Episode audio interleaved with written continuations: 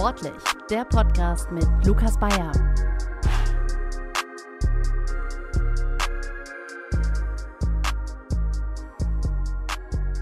Hallo zur fünften Folge von Sportlich, äh, die, wie ihr gerade gehört habt, auch endlich ein Intro hat. Nach der vierten Folge musste das auch endlich mal sein, dass man sich irgendwie musikalisch ein bisschen auf die Folge einstellen kann. Und gegenüber von mir sitzt heute Robert Dierenberger aus München-Gladbach. Richtig. Hi Robert. Hi. Ähm, erzähl doch erstmal ein bisschen was über dich. Ja, moin, ich bin Robert. Ich komme wie gesagt aus Mönchengladbach, ähm, studiere da zurzeit Ökotrophologie.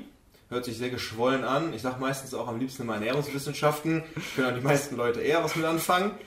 Ähm, bin auch eigentlich fast fertig. Das ist auch mal so eine gute Studentenaussage. Ähm, und bin Triathlet. Mache das jetzt ungefähr im vierten, fünften Jahr. Und ähm, Ernährungswissenschaften jetzt im Bachelor noch, oder? Richtig, Im Master, genau. okay. Muss man danach dann irgendwie noch nach dem Studium noch Master am besten nachschieben oder ist es bei Ernährungswissenschaften meistens so, dass man da auch dann sofort einsteigen kann mit irgendeinem Job? Kann man theoretisch, machen auch einige, die einfach keinen Bock mehr haben auf, Studi auf, Mhm. aufs Studieren. Ähm, ich für meinen Teil muss sagen, dass mir das sehr Spaß macht und möchte mich definitiv noch weiter spezialisieren, dass ich da irgendwie noch einen Master hinterher schiebe. Genau, über dieses Thema äh, Ernährungswissenschaften werden wir gleich auf jeden Fall noch genauer sprechen. Jetzt kommen wir aber erstmal zum Triathlon. Du hast gerade gesagt, seit vier, fünf Jahren machst du das. Genau. Wie bist du denn darauf aufmerksam geworden? Warum hast du mit Triathlon angefangen? Das ist eigentlich eine ganz einfache Geschichte. Ähm, damals habe ich noch zu Hause bei meiner Mutter gewohnt und ähm, wir hatten Nachbarn, der ziemlich sportverrückt war. Der hat mich irgendwann mal gefragt, so hey Robert, hast du nicht mal Bock irgendwie auf Laufen?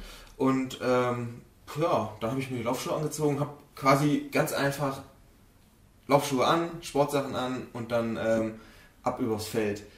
So habe ich angefangen, genau. Und dann wurde das immer mehr, mir hat das ziemlich viel Spaß gemacht. Ich habe dadurch eine ziemlich, ähm, ja, wie nennt man das? Ähm, Wie Grundfitness oder so? Oder ja, die war ja eigentlich gar nicht vorhanden. Also ich bin dann noch fünf Kilometer, musste dann schon gehen. Und wenn ich meinen ersten Sommernachtslauf, als ich dann mal einen 5 Kilometer Wettkampf gemacht habe, da habe ich irgendwie 28 Minuten gebraucht mit Gehpausen und mit Seitenstechen, mit ganz viel Quälerei. Aber auf den Fotos sah immer alles cool aus, weil die Pose hat da immer gestimmt. und, ja, so ge- nach und nach wurde das dann halt immer mehr. Ich habe mehr trainiert. Ich habe irgendwann dann auch mal gedacht, so hey, ähm, Schwimmen hat dir eigentlich auch Spaß gemacht. Früher mit 10 kannst du eigentlich nochmal anfangen. Und äh, ja, irgendwie bin ich dann zu dem Triathlon gekommen. genau, und dann Fahrradfahren ist ja auch irgendwie was, was man sowieso immer macht. Und da hast du dann auch äh, den Spaß dran entdeckt, sage ich mal, und das dann auch mit eingebunden, dir überlegt, boah, die drei Disziplinen habe ich Triathlon. Genau, ja, Fahrradfahren macht auch immer Spaß. Früher war es dann halt immer nachts um drei von der Bahn nach Hause. Wie, wie war das, als du dann angefangen hast zu trainieren? Ist das dann so, dass du machst es auch in einem Verein dann quasi? Ne? Ist es dann so, dass man in der Woche dann, du hast ein, eine Schwimmeinheit, du hast eine Laufeinheit und eine Radfahreinheit oder wie muss man sich das vorstellen? Ähm, ich habe, als ich angefangen habe, habe ich erstmal alles auf eigene Faust gemacht. Also ich habe mich erstmal eigentlich mit Büchern bewaffnet und mit ganz viel Broschüren oder so und habe mir das dann halt erstmal durchgelesen, wie man da am besten vorgeht. Ähm, einmal ist es nicht getan, also man sollte da deut- deutlich schon mehr tun. Ähm, Im Endeffekt, wie ich jetzt trainiere, ist ungefähr, dass ich jede einzelne Sporteinheit ungefähr so drei bis vier Mal die Woche trainiere.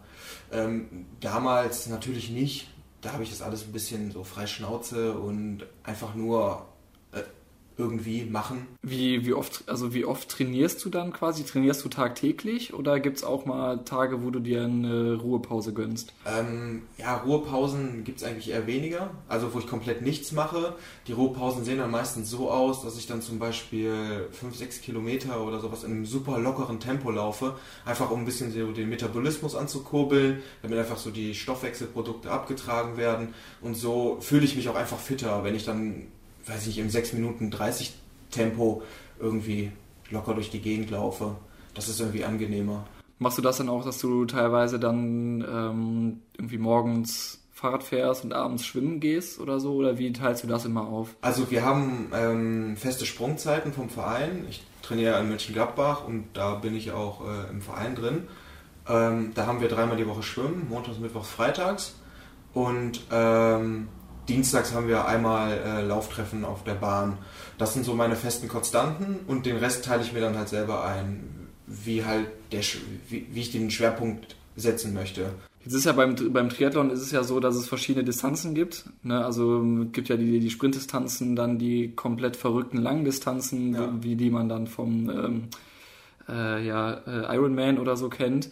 Was ist so deine bevorzugte Distanz, die du am liebsten hast? Also im Moment ist es noch die Sprintdistanz und die olympische Distanz, also im Vergleich zum Ironman deutlich kürzer, ähm, was aber nicht bedeutet, dass es nicht anstrengend ist. Also man läuft da eigentlich permanent immer am Limit und ähm, genau, das ist im Moment das, was ich mache und was ich auch im Moment erstmal bevorzuge. Wie, wie, wie lang ist das da alles? Also wie lang sind die Distanzen bei der, bei der Sprintdistanz nochmal genau? Ähm, das variiert ein bisschen, also 500 Meter oder 750 Meter schwimmen, Mhm. über den Daumen gepeilt 20 Kilometer Radfahren und 5 Kilometer laufen. Und äh, wie oft machst du dann Wettkämpfe mit? Also ist das jedes Wochenende oder verteilt sich das ein bisschen? verteilt sich eigentlich eher weniger. Also ich habe im Jahr habe ich so ähm, ja so um die 20 Triathlons, 15 bis 20 Wettkämpfe und ähm, jetzt so in den Sommerferien jetzt zum Beispiel sind gar keine, aber ist ja eigentlich Okay. klar. Da sind die meisten Familien weg, das lohn- würde sich nicht lohnen für die Veranstalter.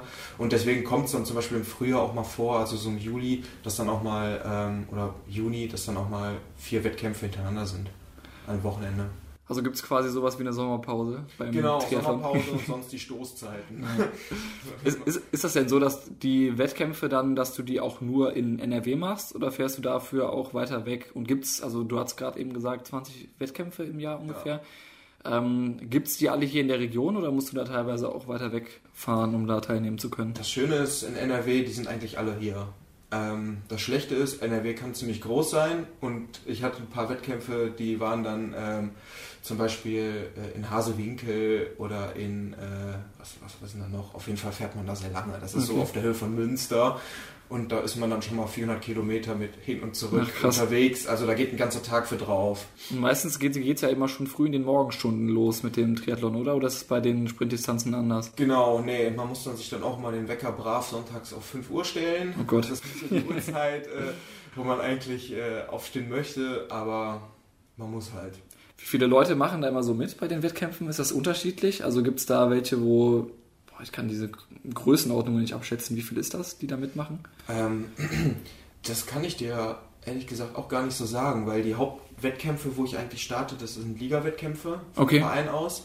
Und da starten wir immer mit vier Mannschaftskameraden und ähm, haben in unserer Liga so um die 17, 18 Teams. Das ist quasi so wie in der Fußballliga, dass man dann als Team immer dann die Punkte werden zusammengerechnet oder die Zeiten, die man hatte und dann wird geguckt, wo dann welches Team am Ende am höchsten ist. Genau, ist eigentlich ganz einfach. Man, man, man startet und kommt ins Ziel und sag mal, man kommt jetzt als Zehnter ins Ziel, dann Mannschaftskamerad kommt als Zwanzigster ins Ziel und die Punkte, die, die Plätze werden dann einfach addiert. Also in dem Fall wären es dann 30. Was würdest du sagen, war bis jetzt dein krassester Wettkampf? Hast du irgendwie so ein Highlight von, entweder war die Strecke total schön oder der Wettkampf war, Wettkampf war anstrengend? So als Beispiel jetzt bei dem Wetter irgendwie ein Wettkampf bei 35 Grad oder so. Fällt dir da spontan irgendwas ein? Ja, ich finde, jeder Wettkampf ist erstmal sau anstrengend. Ähm, es gibt aber einen Wettkampf, zum Beispiel let letzte Woche, ach, letzte Woche vor drei Wochen hier in Düsseldorf am Medienhafen. Das war echt ein super cooler Wettkampf, weil ähm, erstmal war Schwimmen im Hafenbecken, das macht immer schon mal Spaß. Die meisten Sprint- bzw. Kurzdistanz-Triathlons sind einfach immer im Becken, im Schwimmbecken. Das ist dann nicht so spektakulär, da finde ich das im offenen Wasser einfach schöner. Ähm, ja, und war das einfach auch generell ein super schöner Tag. Danach sind dann noch die Profis gestartet, da kann man nochmal zugucken, wie die das machen. Das ist dann immer ganz spektakulär. Was ist denn, du hattest eben gesagt, mit dem Laufen hast du so ein bisschen angefangen damit. Ist das Laufen auch deine Lieblingsdisziplin beim Triathlon oder hast du, kann man sagen, du hast eigentlich keine, alle drei machen dir Spaß? Genau, kann man eigentlich so sagen, ja. Ich habe zwar mit dem Laufen angefangen, wenn ich so im, im Klassement mir die, die Laufzeiten anschaue, muss ich ehrlich gestehen, dass ich im Laufen immer am schlechtesten bin. Also am, äh, im, im Vergleich zu den anderen.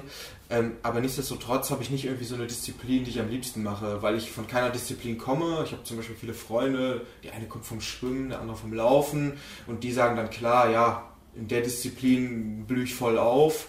Ähm, habe ich aber nicht. Ähm, hast du irgendwelche Vorbilder, was Triathleten angeht? Also bei manchen, bei vielen ist es ja so, die fangen eine Sportart an und sagen, boah, beim Fußball, ich finde äh, Cristiano Ronaldo total toll, beim Basketball, ich finde Dirk Nowitzki total cool. Wie ist es bei dir?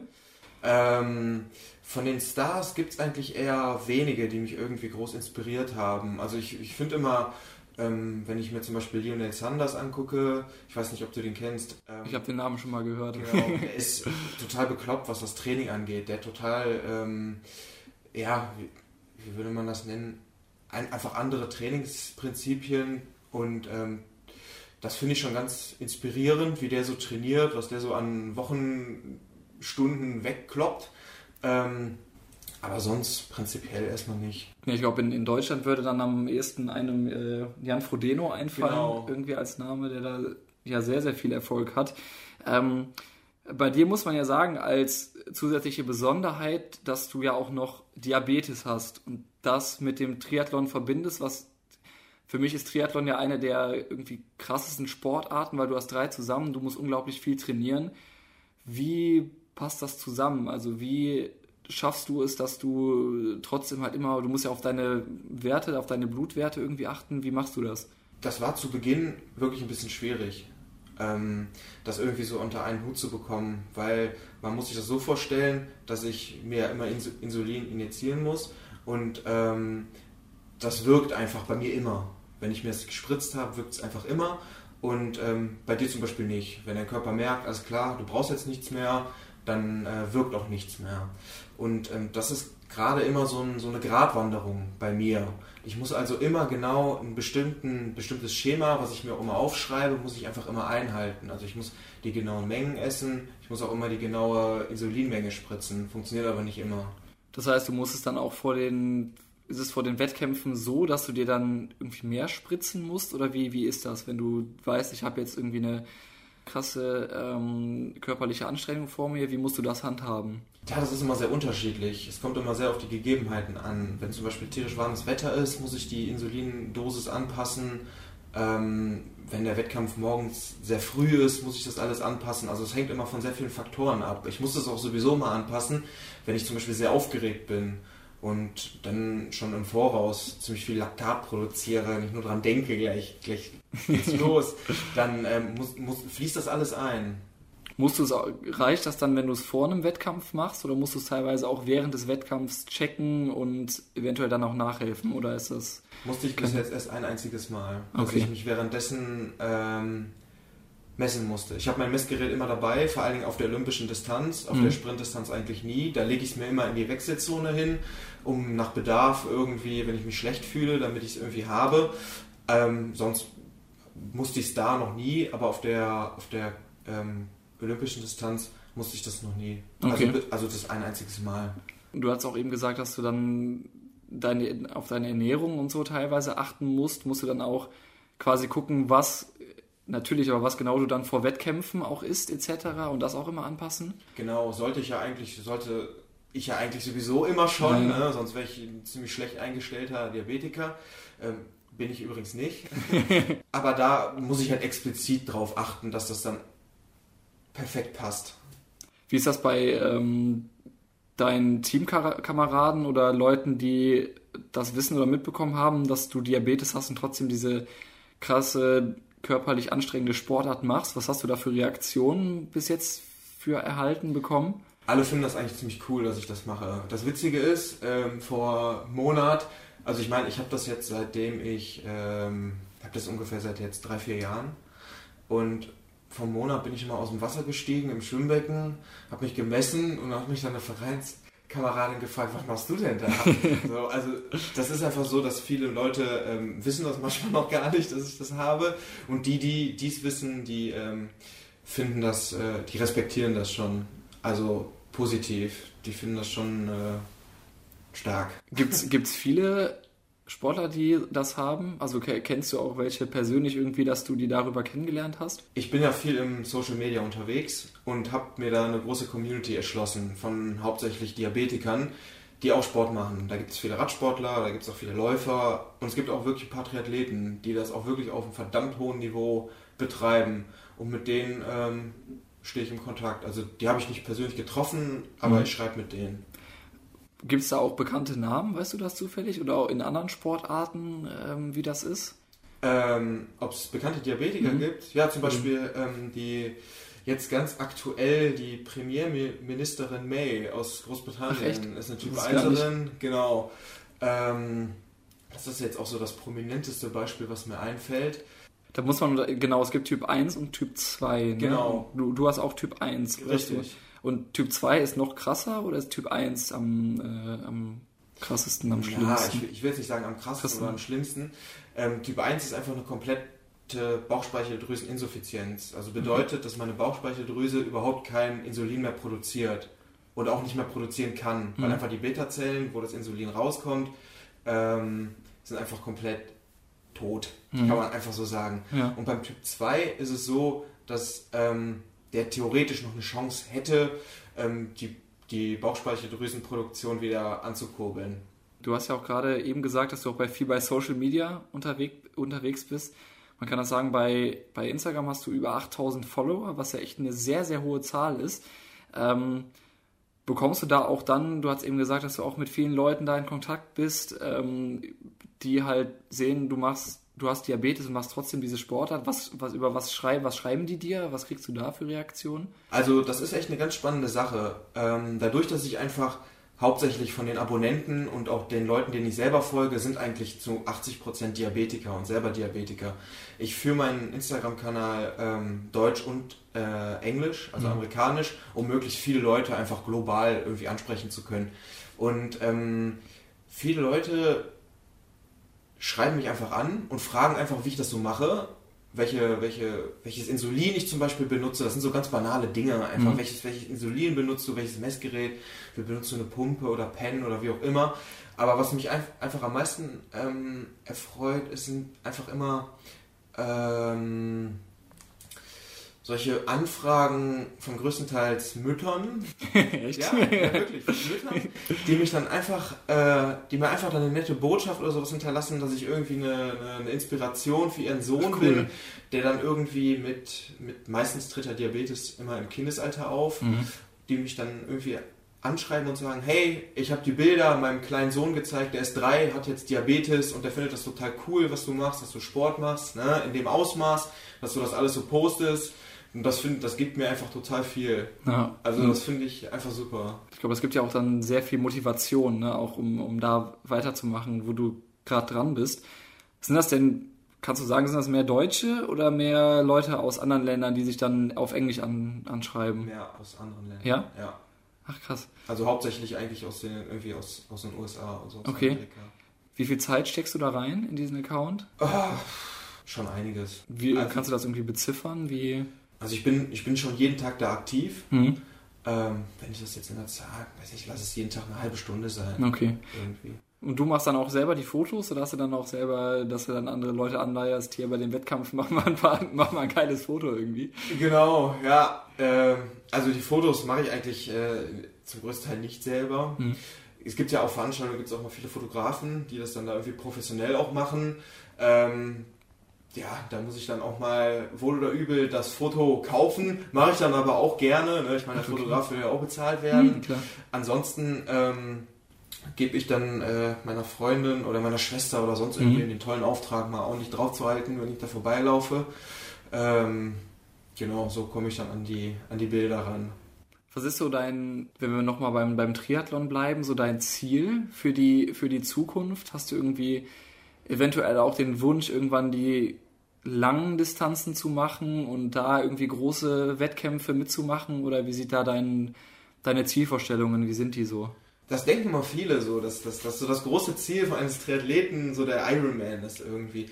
Im Moment habe ich das noch gar nicht. Also für mich ist das überhaupt kein Ziel. Ich finde das eigentlich eher langweilig, irgendwie vier Stunden da auf dem Fahrrad zu sitzen. Ich will gar nicht ausmalen, tut mir jetzt schon der Nacken weh, der Rücken, der Nackensperre, die man da irgendwie bekommt. Ähm, nee, meine Ziele sind erstmal ähm, natürlich gesund zu bleiben ne? und den, den Sport erstmal so, wie ich ihn jetzt mache, weiter aus, auszuführen und das erstmal mit, mit, mit Job und mit, mit, ähm, mit Uni, das alles unter einen Hut zu bekommen, weil ist ja jetzt auch nicht wenig Zeit, die ich da aufbringe. Ähm, und dass ich da weiter erstmal so viel Spaß habe und Motivation. Und beim Instagram-Account machst du, das, machst du das auch so, dass du erstmal dann jetzt guckst, wie, wie geht's weiter, du wirst ihn weiter pflegen und dann äh, wahrscheinlich dann auch immer weiter diese Nachrichten bekommen, wo Leute dann äh, ja, dich äh, inspirieren, quasi da weiterzumachen, Mit wo Sicherheit. du dran bist. Mit Sicherheit. Also das kann ich mir auch gut vorstellen, das weiterhin zu machen. Auch wenn ich jetzt sage, so, hey, ich mache jetzt vielleicht in fünf Jahren kein Triathlon mehr, sondern nur noch Laufen oder nur noch Schwimmen, weiß ich einfach, weiß man ja nicht. Mhm. Aber trotzdem werde ich das wahrscheinlich immer noch weiterführen, weil ich finde, find, das finde ich einfach schön, wenn man dann immer mal so ab und zu so eine Resonanz bekommt von Leuten. Ähm, wie ist das denn beim Triathlon? Das ist ja, kann ich mir vorstellen, auch ein bisschen kostspieliger, oder? Wenn du dir ein Fahrrad kaufen musst, wenn du einen Neoprenanzug fürs Schwimmen brauchst, ähm, war das so, dass du dir das dann die Sachen über die Zeit gekauft hast oder hast du dann einfach eine Investition gestartet und dir dann alles besorgt? Nee, also ganz am Anfang war echt wirklich mein Equipment ganz spartanisch. Ich habe äh, eigentlich so ein normales Hollandrad, war das jetzt, und habe damit auch meinen ersten Triathlon gemacht. Also da musste man schon richtig reintreten, um damit mal auf Touren zu kommen. Ähm, aber das kam dann alles nach und nach. Ähm, Neopren kam dann auch irgendwann, auch alles gebraucht gekauft. Ähm, Zeitfahrrad kam dann auch irgendwann erst aus Aluminium, dann irgendwann aus Carbon, genauso wie beim Rennrad. Und jetzt ist mein Fuhrpark, äh, ja. Wie viele Fahrräder hast du? Ähm, vier. Okay. Vier Räder habe ich. Wie viel kann man sich da irgendwie, wenn du jetzt sagen willst, irgendwie, oder der und der will mit Triathlon anfangen, was ist da so eine Preiskategorie für die ganzen Sachen? Kann man das so grob sagen, wenn man mal von der günstigsten Variante ausgeht?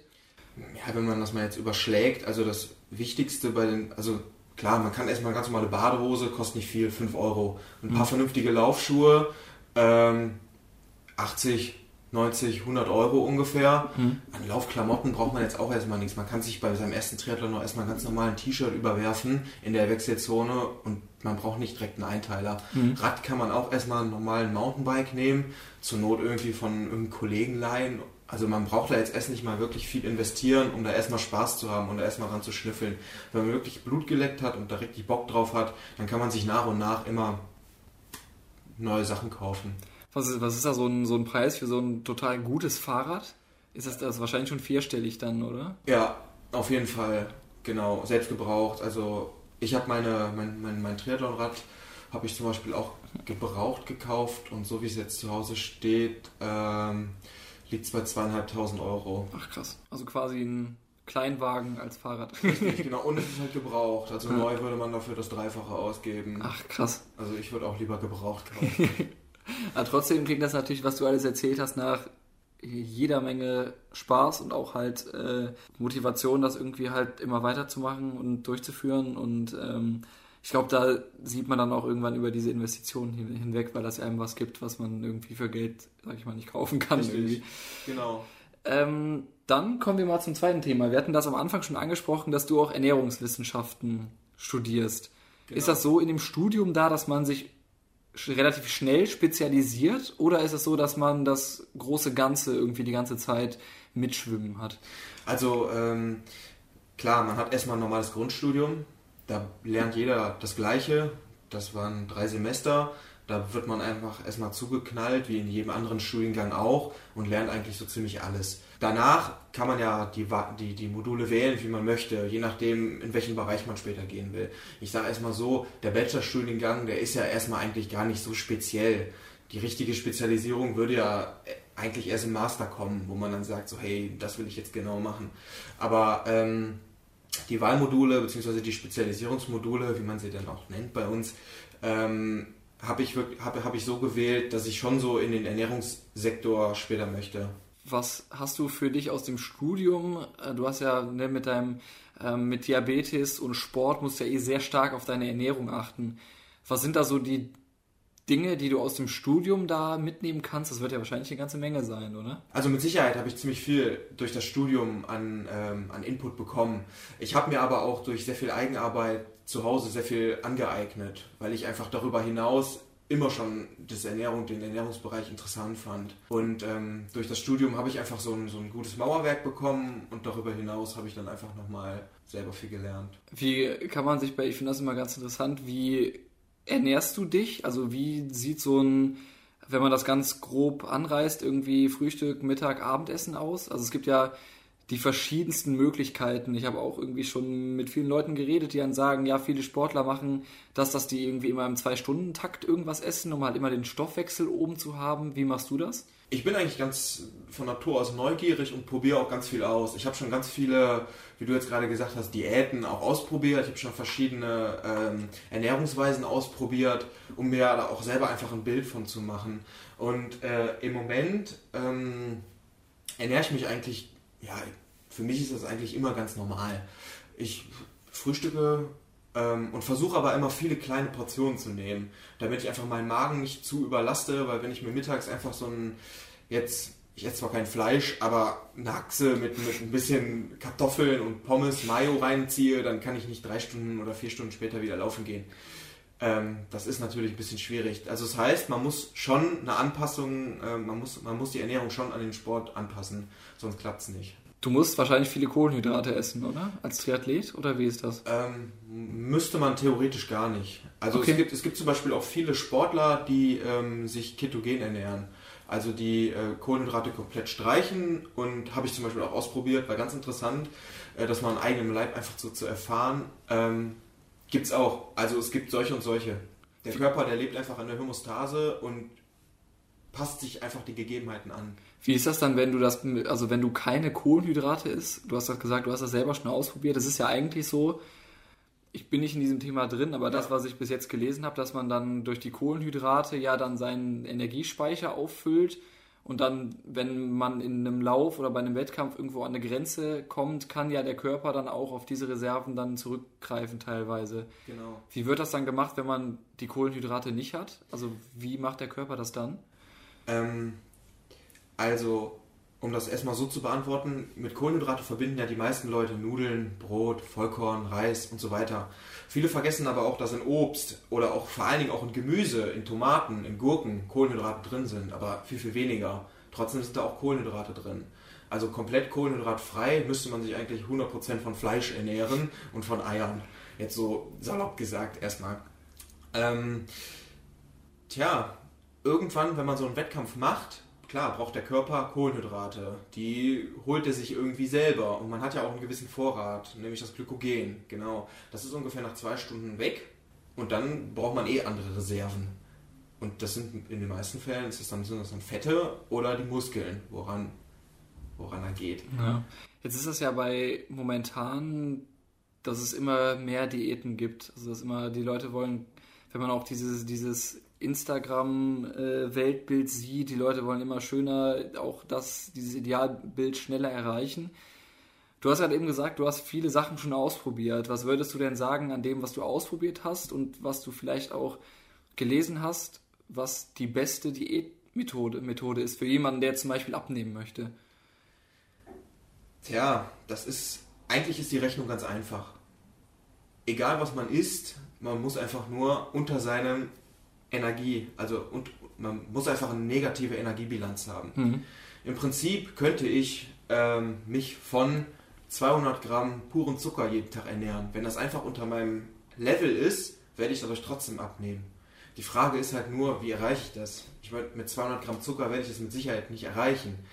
Da musste, sollte man sich schon dann auf Nahrungsmittel, also sollte man schon Nahrungsmittel auswählen, die ähm, ein hohes Sättigungsvermögen haben oder einfach lange satt halten. Gibt es irgendwie eine Ernährungsart für einen Triathleten, die am besten ist? Oder gibt es da auch ganz viele verschiedene Möglichkeiten?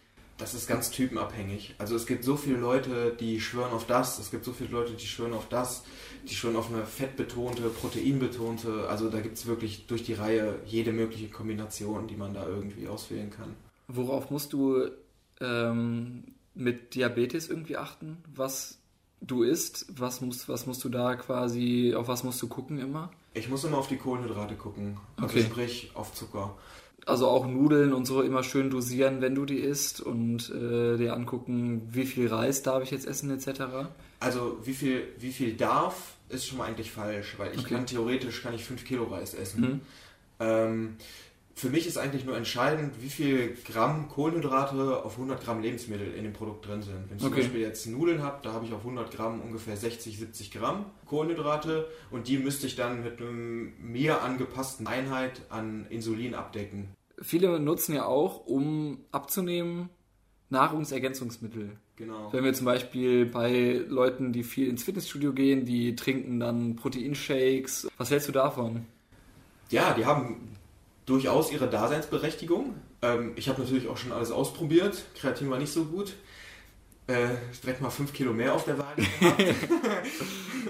ähm, also die Produkte erstmal im Allgemeinen haben auf jeden Fall ihre Daseinsberechtigung. Äh, die Frage ist nur, ob sie Sinn machen. Wie sie eingenommen werden, wann sie eingenommen werden und ob sie überhaupt wirken. Also ähm, die, die Lebensmittelproduktentwicklung von solchen Produkten, die ist leider ein bisschen schneller als die tatsächliche Forschung. Also ob die auch wirklich funktionieren. Das bedeutet, es gibt immer Produkte auf dem Markt, wo der wo eigentlich noch gar nicht klar ist, ob und wie die überhaupt wirken. Weil wenn sie wirklich zum Beispiel wie, wie, wie manche Produkte einfach bewerben, eine anabole Wirkung haben, ständen sie ganz schnell auf der, auf der Dopingliste. Also es gibt da ein paar Produkte, die da in der Grauzone sind. Ja, das ist ja auch echt Wahnsinn, finde ich, ähm, bei auch bei den verschiedenen Eiweißpulvern, was es da für Unterschiede gibt. Ne? Da Ja. sind ja manche, die haben dann, ich glaube, das Wichtigste daran oder worauf viele achten, ist, dass ja ein geringer Fettanteil da ist, dass wenig Kohlenhydrat und nur Eiweiß drin steckt. Wie ist das denn an der Uni? Also bei, äh, es wird ja auch viele Professoren, Dozenten geben, die sich mit diesen Themen wahrscheinlich auseinandersetzen in den Ernährungswissenschaften. Oder ein bisschen, ist, sind so Sachen da eigentlich auch anerkannt in, in dieser Lehre? Oder sagt man, boah, man sollte sich das eigentlich alles über natürliche Mittel holen, Ähm, diese ganzen... Ja. Wir sprechen, also jetzt in meinem Studium haben wir eigentlich recht wenig darüber gesprochen. Ähm, was ich eigentlich recht schade finde, aber was ich gut finde, ähm, wir haben sehr viel darüber gesprochen, ob man solche Mittel wirklich braucht. Und ähm, das sind eigentlich viel interessantere Wege. Also wir beschäftigen uns zum Beispiel mit, mit, mit solchen Methoden, ähm, ja, wie kommt man überhaupt darauf, dass irgendeine Organisation sagt, wir brauchen 0,8 Gramm Protein pro Kilogramm Körpergewicht? Oder warum sagt irgendeine Zeitschrift, wir brauchen 1,5 Gramm pro Kilogramm Körpergewicht? Und äh, wie sind die überhaupt darauf gekommen?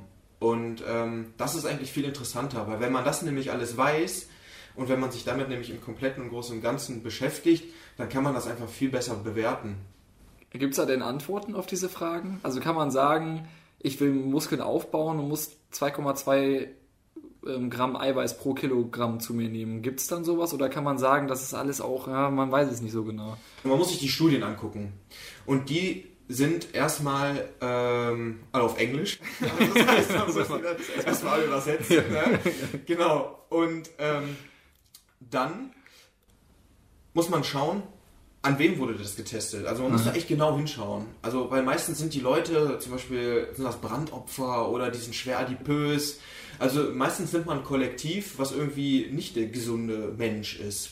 Und da muss man halt hinschauen, ja, was haben die überhaupt getestet, wie haben die es getestet und in den meisten Fällen ist es so, dass es nämlich nicht an den Gesunden getestet worden ist und nicht an den Sportlern, sondern meistens an Unsportlichen. Kann man denn sagen, dass man, um komplett fit zu sein, dass man sich da immer komplett gesund ernähren muss? Oder gibt es auch, es gibt ja, die, was viele machen, ist ja diesen Cheat Day, dass die Genau. einen Tag in der Woche dann alles in sich rein, alles in sich reinstopfen, was irgendwie Kalorien hat.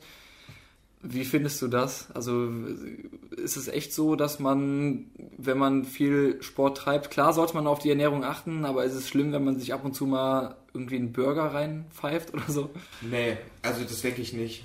Weil das hängt ja auch damit zusammen, ähm, wenn das für mich irgendwie äh, ein Ansporn ist, ich habe mich jetzt eine Woche lang gequält und äh, dann darf ich halt einen riesen Eisbecher essen oder ich darf halt einen Burger essen.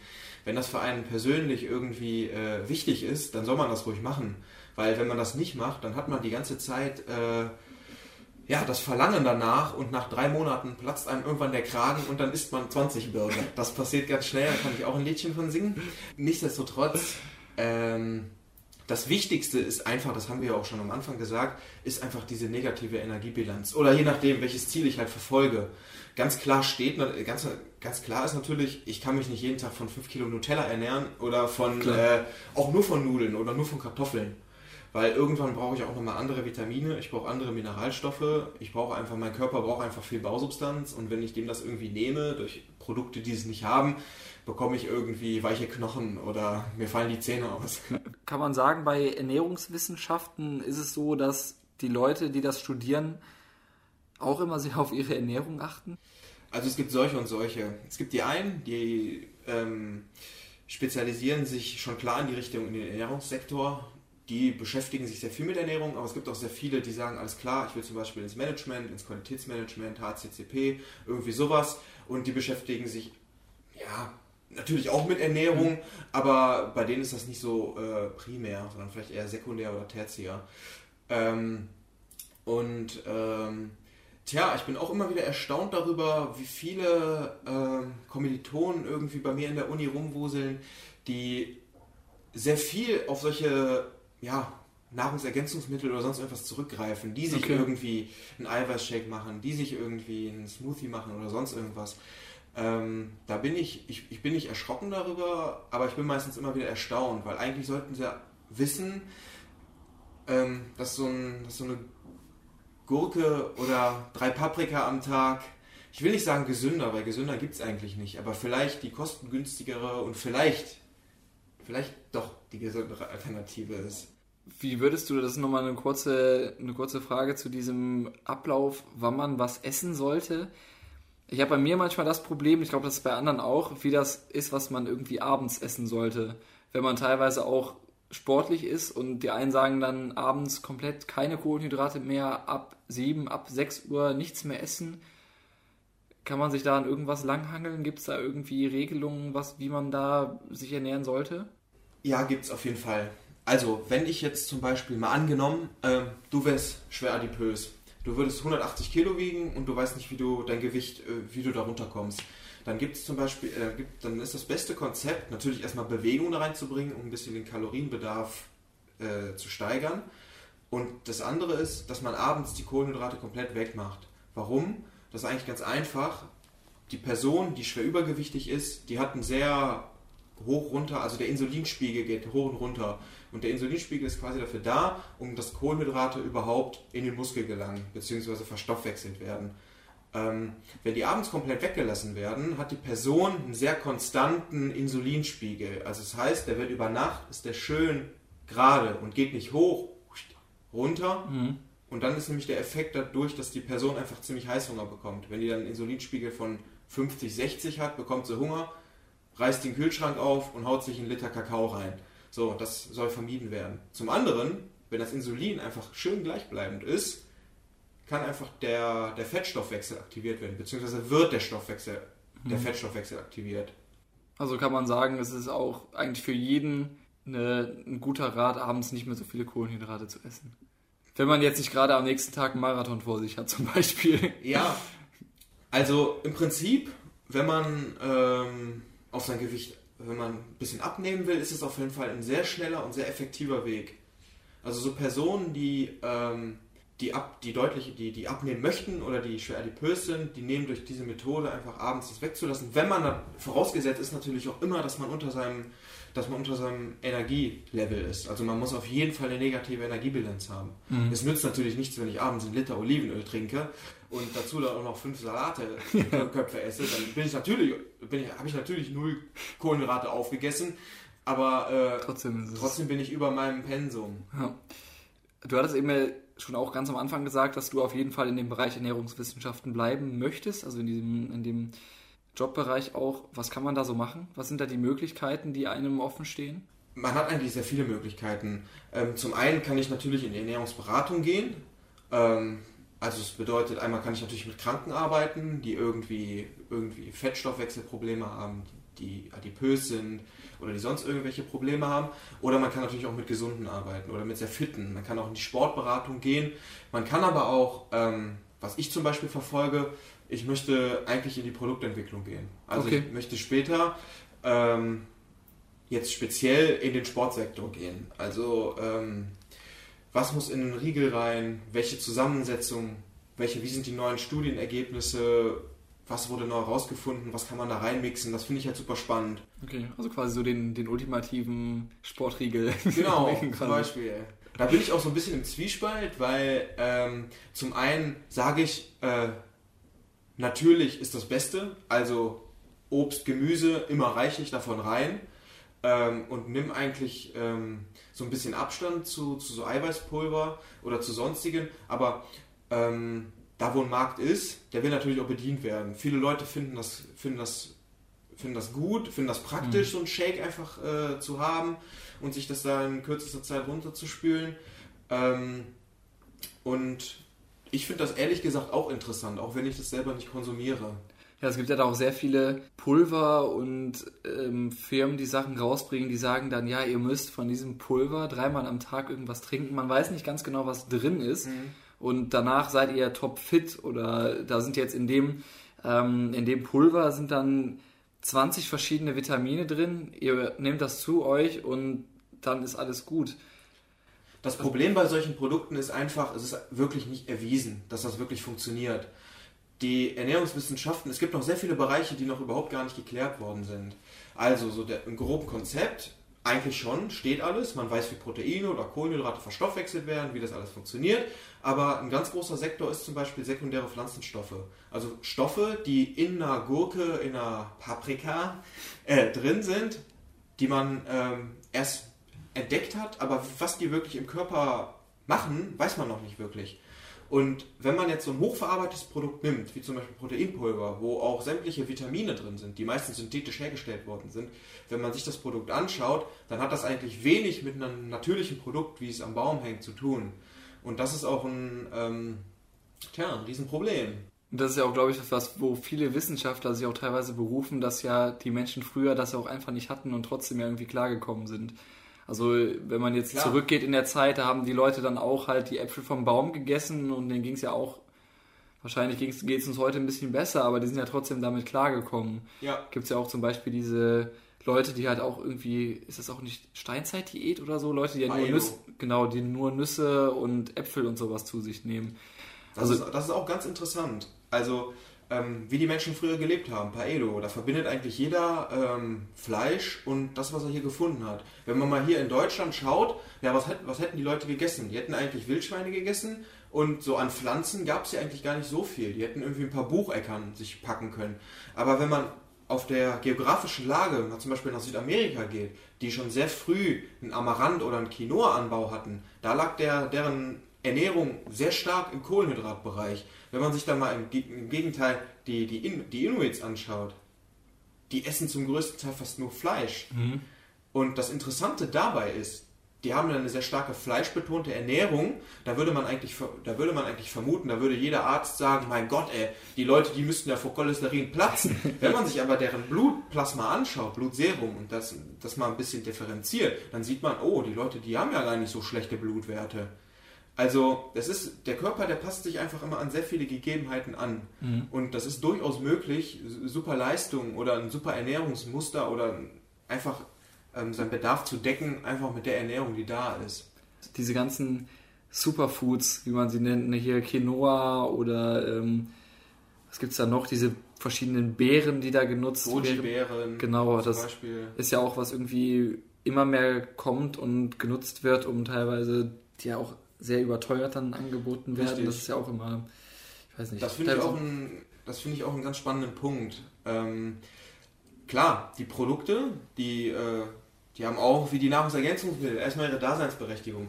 Aber bei denen kommt einfach noch erschwerend dazu, die haben einfach eine richtig dicke, fette hm, CO2, also ein Carbon Footprint. CO2-Klimabilanz. Die mhm. werden aus Südamerika, aus Peru, aus Chile hierher geschifft ja, das hat man bei Avocados und so ja leider auch. Richtig. Muss man auch sagen. Also es ist ja das Problem, dass viele Produkte, die hier angeboten werden, ja auch teilweise dann Klar, teilweise sind Avocados teuer, aber teilweise sind, kann man sie auch günstig erwerben, dass die dann irgendwie so ein großes Paket an CO2 auch mitbringen. Genau. Aber gut, das kann man halt leider nicht vermeiden. Das ist natürlich, trotzdem wird es halt gekauft, die Leute essen es, weil es halt auch gesund und gut ist. Genau, ja, da ist der, End, da ist der Endverbraucher am, am Zug und wenn das halt gewünscht wird, dann ähm, würde ich als, äh, weiß ich nicht, Metro Group oder sonst irgendwas auch nicht sagen, nee, die streichen wir jetzt, weil ja. das ist ja auch Geld für die. Ähm, trotzdem äh, sehr schade, weil es gibt ja auch immer Alternativen. Also man kann zum Beispiel anstatt Chiasamen Leinsamen benutzen. Man kann statt, anstatt Goji-Beeren kann man einfach mal seinen Hintern rausbewegen und äh, ein paar Braunbeeren pflücken. Also es gibt Alternativen und es gibt auch sehr viele Alternativen, die einfach hier heimisch sind. Ich glaube, das ist ein ganz gutes Schlusswort. Ähm, ne? Also einfach mal darauf gucken, wo kommen die Sachen her, die ich gerade esse und muss es immer der teuerste äh, neueste heiße Shit sein irgendwie. Da kann man auch, glaube ich, andere Sachen Genau, oder ob es nicht auch einfach mal Magerquark tut. Stimmt, das ist auch äh, sehr proteinreich und kann auch sehr lecker sein, wenn man dann Beeren aus der Region genau, noch da, noch da rein Beeren oder Brombeeren. Genau, oder Nicht aus Spanien, die Beeren. oder Erdbeeren aus Deutschland könnte man auch machen. Ähm, danke, Robert, für diese sehr interessante fünfte Folge von Sportlich. Wir können jetzt ja noch ein bisschen Werbung machen. Wie heißt dein Instagram-Account? Genau, ähm, meinen ganzen Krempel auf Instagram poste ich unter dem ähm, Namen Insulin, Sugar and Pain. Genau, das werde ich auch einfach nochmal über den Post bei Facebook oder Instagram drüber schreiben. Da könnt ihr Robert dann sofort finden. Ich bedanke mich für diese sehr coole und sehr interessante Folge und ich sage mal bis zum nächsten Mal. Tschüss.